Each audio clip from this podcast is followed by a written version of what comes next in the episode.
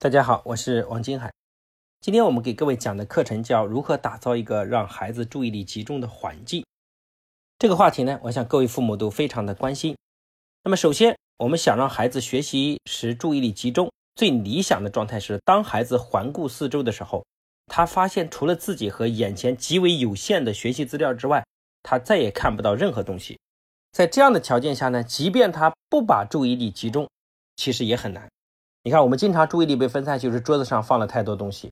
比如说，我们看看书，又看看手机。当我们看到手机，就自觉把手机拿过来，我们的注意力就被分散了。所以呢，我们尽量不要选择很大的房间来给孩子做书房。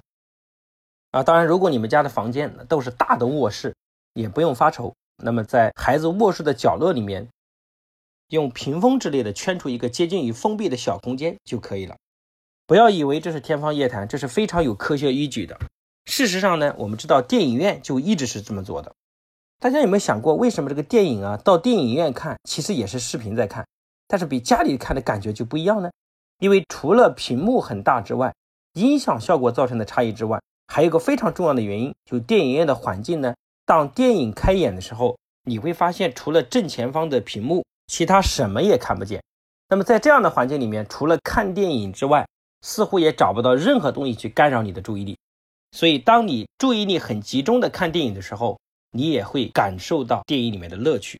除了这个环境因素之外，我们还要排除一个人为干扰的因素，就是这里面要注意两点。第一个就是不要在孩子学习的时候听到家长在娱乐，比如说看电视、打牌、刷抖音、快手、大声的聊天，这种感觉让孩子内心呢非常的厌烦。第一呢，他心里很不平衡，凭什么我在写作业，你在玩？第二个呢，他也不由自主的想听一听外面到底在说什么。那第二点呢，就是不要在孩子学习的时候给他送吃的、喝的为名，实际上是在监督他的学习状态。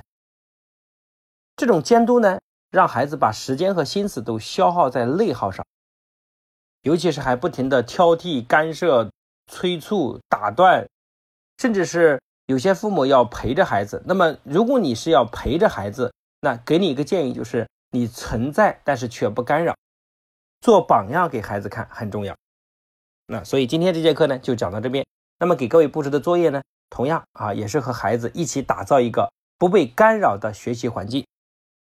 那今天这节课就讲到这里，下一节课呢，我们会各位讲一个话题，就是为什么你的孩子制定的很多目标却实现不了，这也是很多家长苦恼的话题。我们下节课给各位相见，谢谢大家的认真聆听。